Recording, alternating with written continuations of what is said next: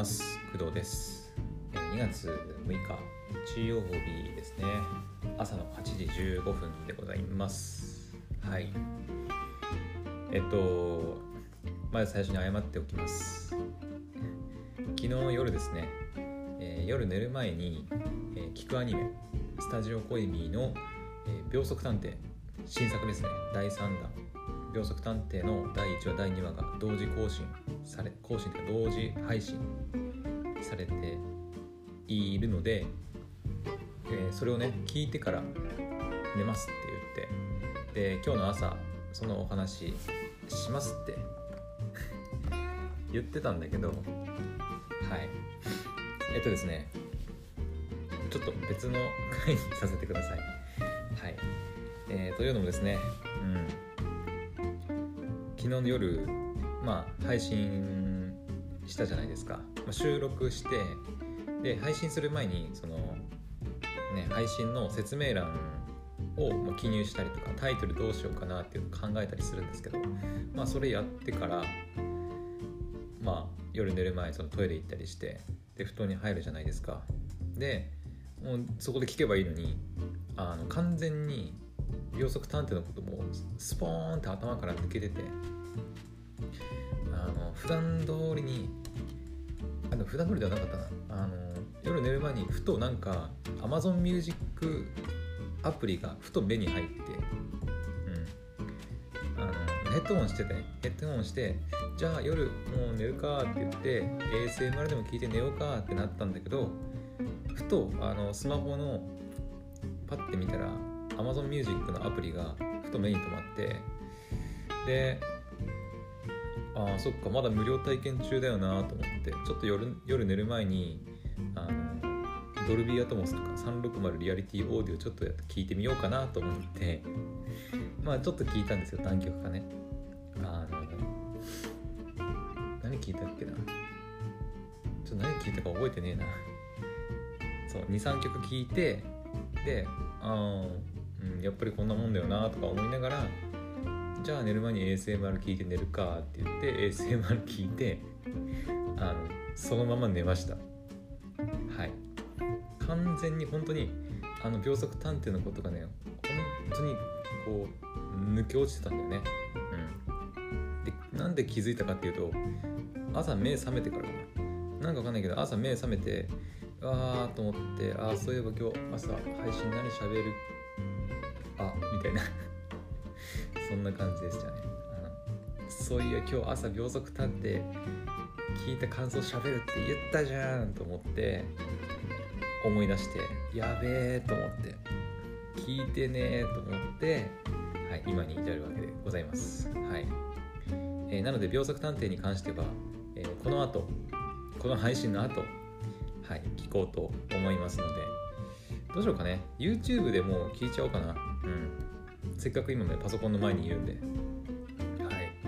もう YouTube で今回はちょっと聞いてあの動画付きというか映像付きでちょっと楽しませてもらおうかなと思っております。はい。あのちゃんとまあ昨日夜聞くのは忘れたけどちゃんと聞くつもりではいるので、はい、そこはあのご心配なくという感じでございます。はい。なのであのー、まあ、今更だけどこの配信今日の朝の配信も朝雑になります。はい。最近ちょっとハマってるのかな？楽な楽な感じがするんだよね。あの一つのテーマを、まあ、取り上げてね喋ってもいいんだけど、まあ、朝雑だと特に話がまとまりがなくても雑談だからっていう理由がつけられるので結構楽でね、はい、結構最近使い回してます。使い回してるっていうかそういうね朝雑っていう言葉を使っていいように利用してますけど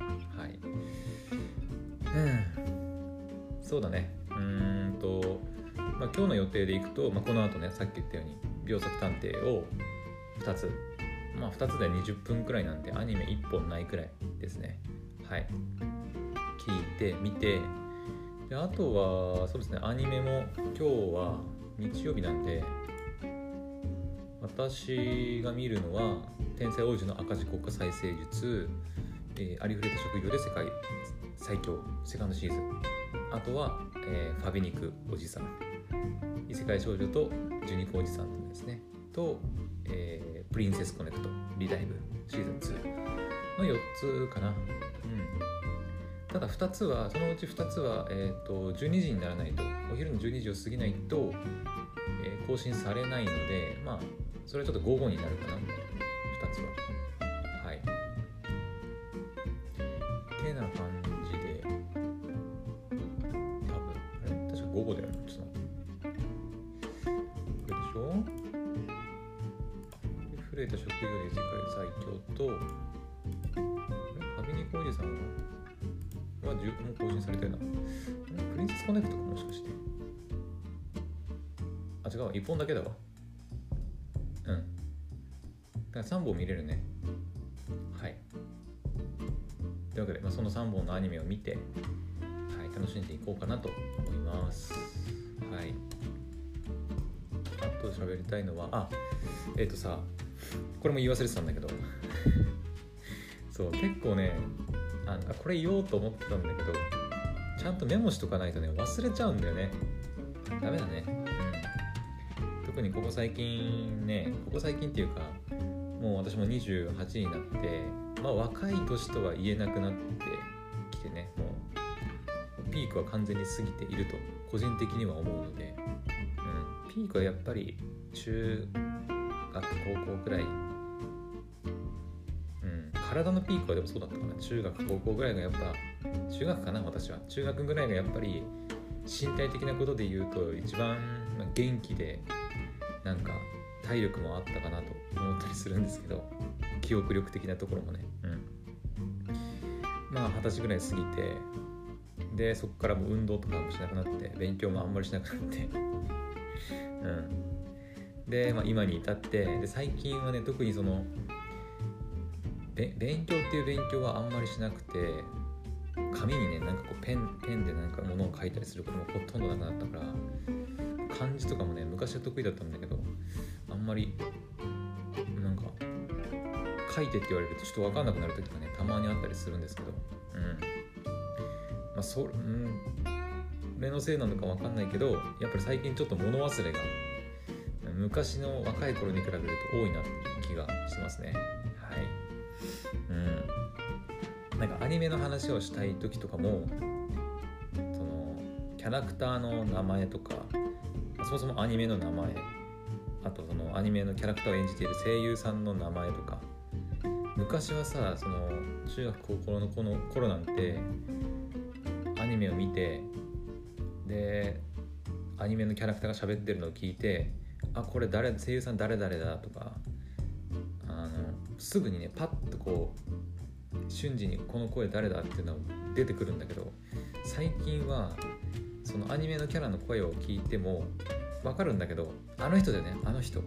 えっとほらあのキャラクターもやってたあの人だよあの人みたいな感じでもうあのとかもうそれとかがもう多くなっちゃっててはっきりとねそのキャラクターの名前声優さんの名前がねポンって出てこないんだよね。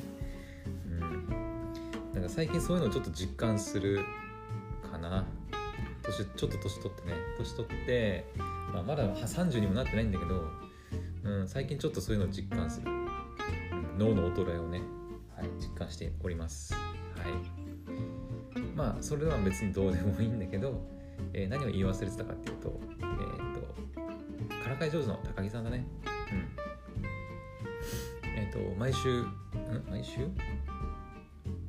先週か？違う先週あれ言ってなかったっけ？これすら覚えてないっていうね。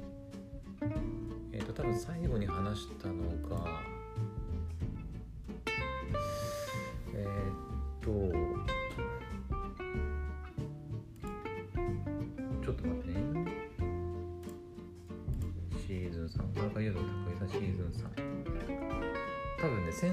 週かなうん。あの第3話かな。第3話の時に多分いや第2話かな。の時にからかいどうぞ高木さんのあのオープニング曲エンディング曲について触れたような気がするんですがそこからあの先ん？先週？先々週？いやさらにもその前の週か。あれ？いやわかんない。ちょっと。まあとにかくえっ、ー、と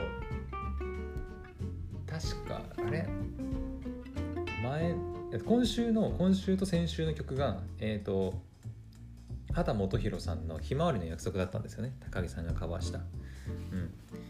うん。すごい良かったなっていう。うん。でも畑基博さんの「ひまわりの約束」って別にそんな古い曲ではないですよね。結構最近だよねどっちかっていうと。うん。私えいつの曲だ畑基博さんの「ひまわりの約束」って。めちゃくちゃ有名な曲ではあるけどそうドラえもんの曲なんだよね。えー、スタンドバイミーだっけ？ドラえもん。合ってる？ちゃったっけ？えー、とねひまわりの約束はいつだ？リリース日2014年ということは2014年えー、と8年前。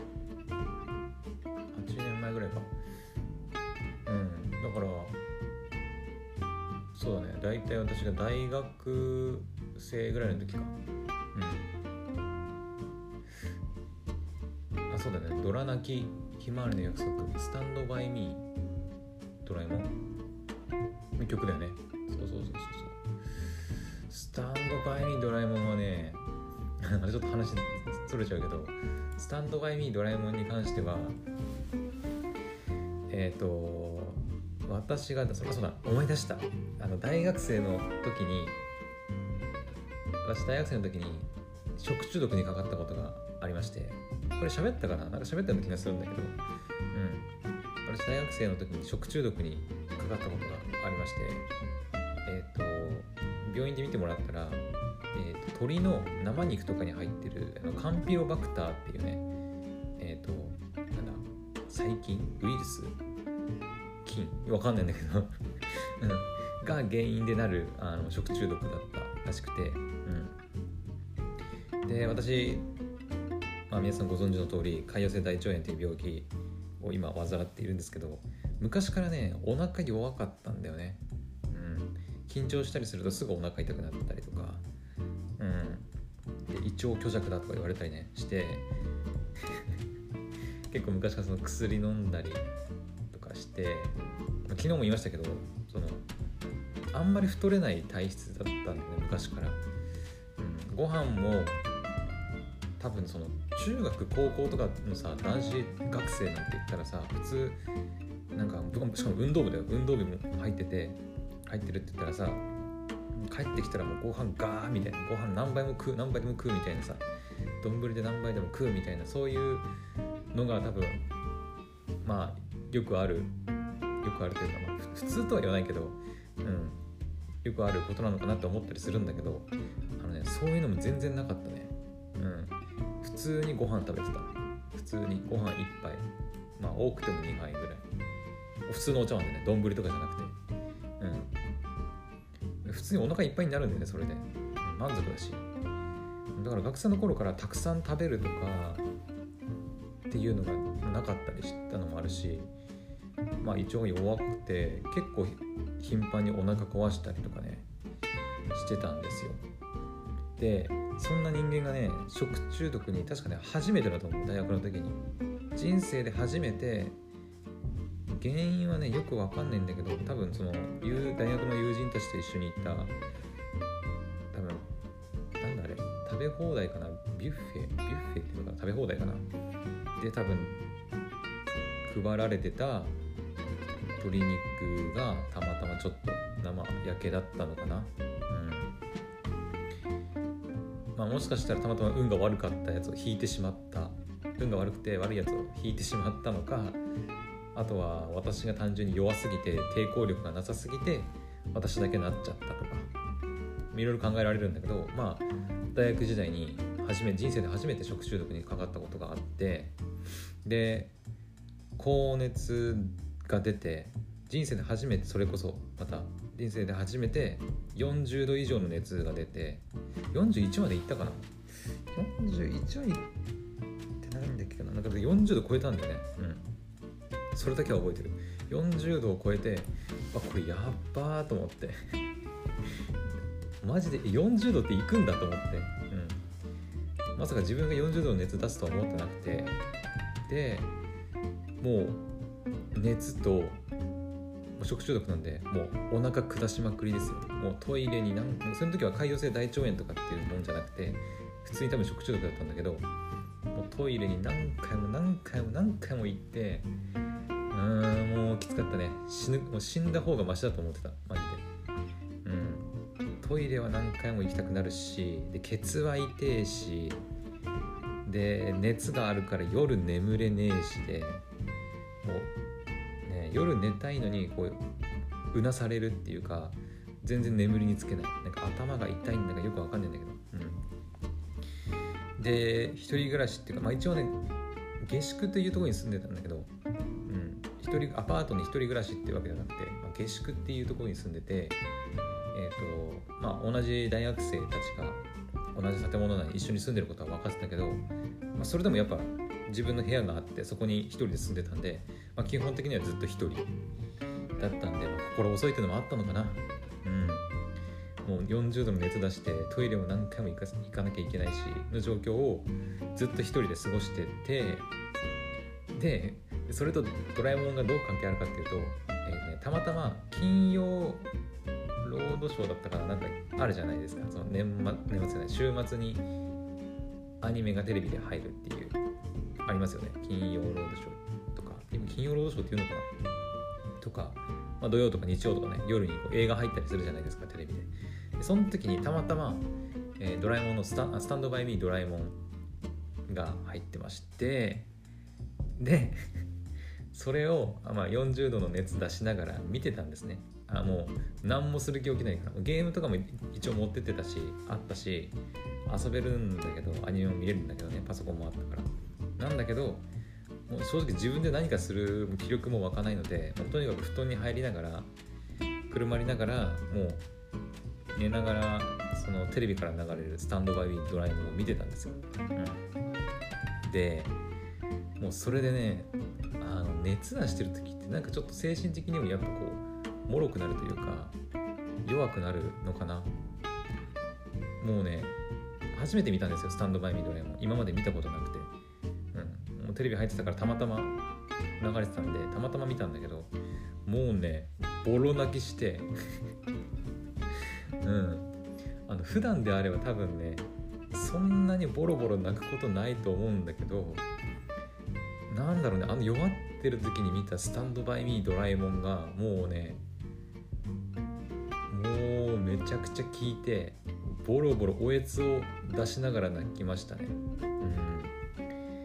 そんな記憶がもう私にはありますね「スタンドバイミードラえも」だからこの畑本博さんのあひまわりの約束すごく私にとっては印象的な曲です。はい。うん懐かしいな。うん。だからねこの高木さんでまさかね4話5話今週と先週か。でひまわりの約束がね流れるとはとは思わなくて。うん。だって私がだから二十歳の時の曲なんでそんなに昔のあまあ8年前は昔か。昔か。うん。だいぶ前か、うん。これまでの曲がね結構もうちょっとね前の曲前の曲っていうか結構古い曲が多かったりしたんで、まあ、比較的新しい曲なのかなとは思ったりしますけど。はい、まあ、でもみんなが知ってる有名な曲といえばそうですよね。でも畑本博さんの「ひまわりの約束が」えー、4話と5話。高木さんね高木さんの4話と5話の、えーまあ、高木さんがカバーした楽曲になっているというお話でした。はい。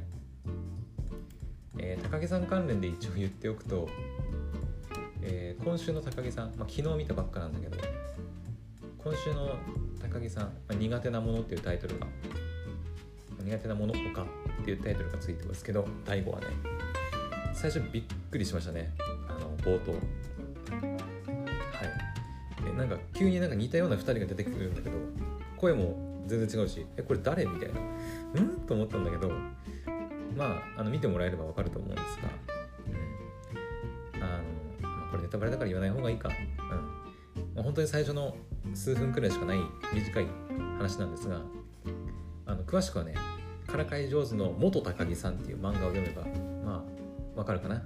まあアニメだけでもわかるとは思うんだけど、もうちょっと詳しく知りたいっていうことは、えっと、漫画私ねからかい上手の高木さんも UNEXT であの無料の時に何巻かまでは一応読んでたりするんですけどからかい上手の高木さんとは別にからかい上手の元高木さんっていう漫画があって、はい、それを読んでもらえればあのこの第5話の意味というか、まあ、よくわかるんじゃないかなと思いますので、はい、ぜひそちらも読んでみてください。はい。と、あとはそんなところかな。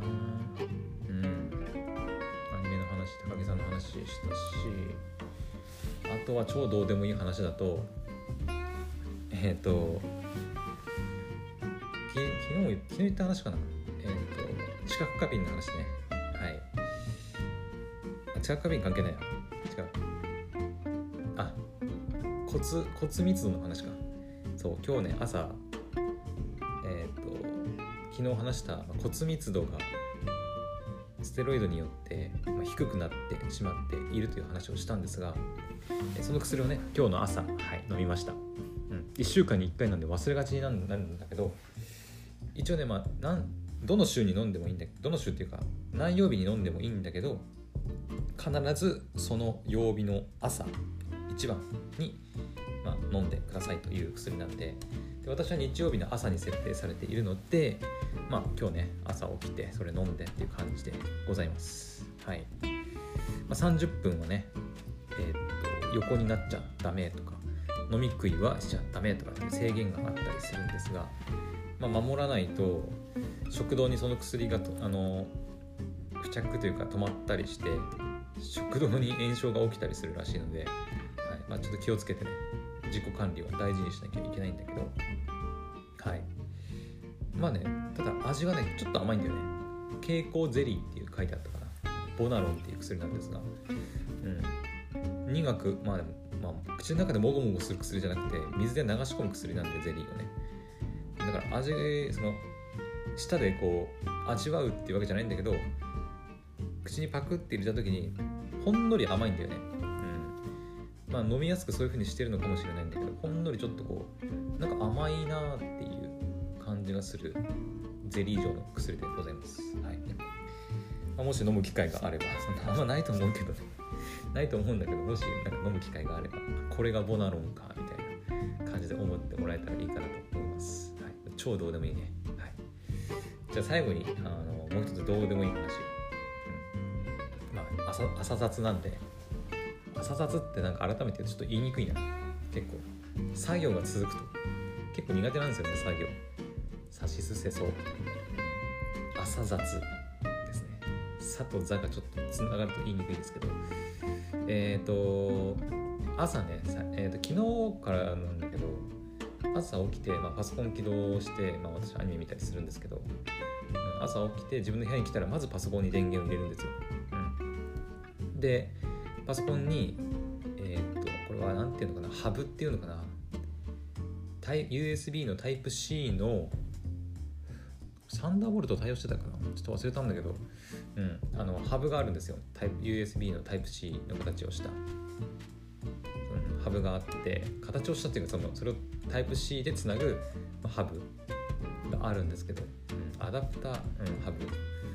どっちもいいか、うん、であってそこから、えーと、HDMI とかの端子がついてるのでそこから、えーと、テレビに映像を出力したりとかあとは LAN ポートがついてるので有線でインターネットを利用したりとかあと他にもいろいろねあの USB 経由でオーディオインターフェースつないだりとか、うんまあ、キーボードつないだりとか、まあ、そんな感じで使っているんですが昨日今日ねあのその映像出力 HDMI の調子が悪くて、うん、朝一でこうパソコンつけてすぐね出力映像を出力するんですけどなんかね出力されなくて映らないんですよね、うん、で今日の朝もそうでであれマジかと思ってぶっ壊れた。やべえなと思ってたんだけどなんとかあの何回かつなぎ直して見たら、まあ、なんとかついたんで今もなんとかついてるんだけど、はい、ちょっと焦りましたね。うん。で原因なんだけどおそらく部屋が寒すぎるせいかもしれません。うん。あのこれもねクトラって何回か言ってるんだけど私の部屋はですねえー、っと朝特にそのなんだ予約予約っていうかタイマーとかつけてエアコン入れたりストーブつけたりみたいなことしてないんですよ。だから朝起きて時の私の部屋ってめちゃくちゃ寒いんですね、うん、息が白くなるぐらい寒いんです。寒い時は。今日朝起きて外でね気温シリに聞いたんですよ、まあ、外で聞こうが中で聞こうが変わんないんだけどシリに聞いてたら。分かんないんですけどえっ、ー、とマイナス5度今日の朝だったんですね。うん。だから私の部屋も結構それなりに結構寒かったと思うんだよね。今日の朝も。でまあ、パソコンもそうだしその機器そのアダプターとかハブとかハブとか、機械関連も結構冷え切ってるんだよね、うん、で機械ってまあなんだろう暑すぎるのもダメだけどやっぱりあまりにも寒すぎる環境に行くとちょっと動作しなくなったりすることあるんだよね。うん。なのでそれが原因かなってちょっと思ったりはしてますね。はい。だから皆さんもねあんまりこう寒いところでパソコンとか、まあ、アダプターとか放置しておくとちょっと調子悪くなる可能性があるのでちょっと気をつけてください。はい。だから私もねどうしようかなと思って。うん。いや毎朝毎朝起きてパソコンつかねあのパソコンはつくんだけどあのパソコンもね昔あったんだよ。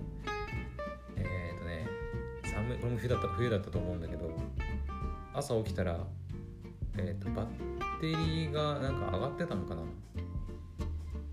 確か、パソコン電源ボタン入れても全然つかなくてああこれもう完全壊れたわと思ったら単純にあの充電があのノートパソコンなんでノートパソコンのバッテリーが完全になくなってるみたいなことが1回だけありましたね。うんまあ、寒さだけの原因ではないと思うんだけど、うん、私のバッテリー管理が悪かっただけだと悪かったっていう理由もあったりするとは思うんだけどやっぱり寒いとこで精密機器をなるべく置きっぱにするのは良くないなというふうに思いますので、気をつけてください。まあ私ができる対策としてはやっぱり朝起きる1時間せめてね1時間くらい前には、まあ、エアコンがあるんでエアコンで暖房をこうタイマーで入れとくとかすれば、まあ、少しはあ部屋も暖かくなるしね、まあ、ちょっと電気代かかるかもしれないけど、うん、部屋も暖かくなるし、まあ、パソコンの調子の調子も良くなるんであれば、使った方がいいのかなっていうふうには思ったりしますね。はい。まあそんなところかね。うん。ちょっと朝雑いっぱい喋りましたけど。何の話したっけ？聞くアニメの見逃した話で物忘れが激しいっていう話ね。一応メっとくか。タイトルつかなきゃいけない物忘れ。まあタイトルね。んまり長くできないからね。であとアニメの話したね。ひまわりの約束。薬の話機械の調子が悪いって話、まあ、そんなところかな。うん。よしじゃあとりあえず今日の朝雑配信はこの辺にしといきたいと思います。はい。あもうこれ忘れないよ。もうこの後絶対あの聞くアニメの秒速探偵を聞きます。はい、はい、聞く。分に言い聞かせる。はい聞く。はい聞いてまあアニメも見て。はい。ああとあれだよ。そうだよ。今日はあの2021年のアニメの振り返りもしなきゃいけないんだよ。それも忘れてんだよ完全に。えー、っと書いとこう。えー、秋アニメ、えー、振り。何時にやるかはちょっと分かんないけどね。午後になるかもしれないし午前中にやるかもしれないしそこはちょっと分かんないですけど。あちょっとねさすがにもう2月になったんでやっとかないとまあ遅いんだけどねすでに。1ヶ月以上経ってるから遅いんだけど、まあ、一応やるって言ってるんでずっとやります。はい。というわけでえー、っと本当にこの辺にしときたいと思います。はい。というわけでまた次の配信でお会いしましょう。バイバイ。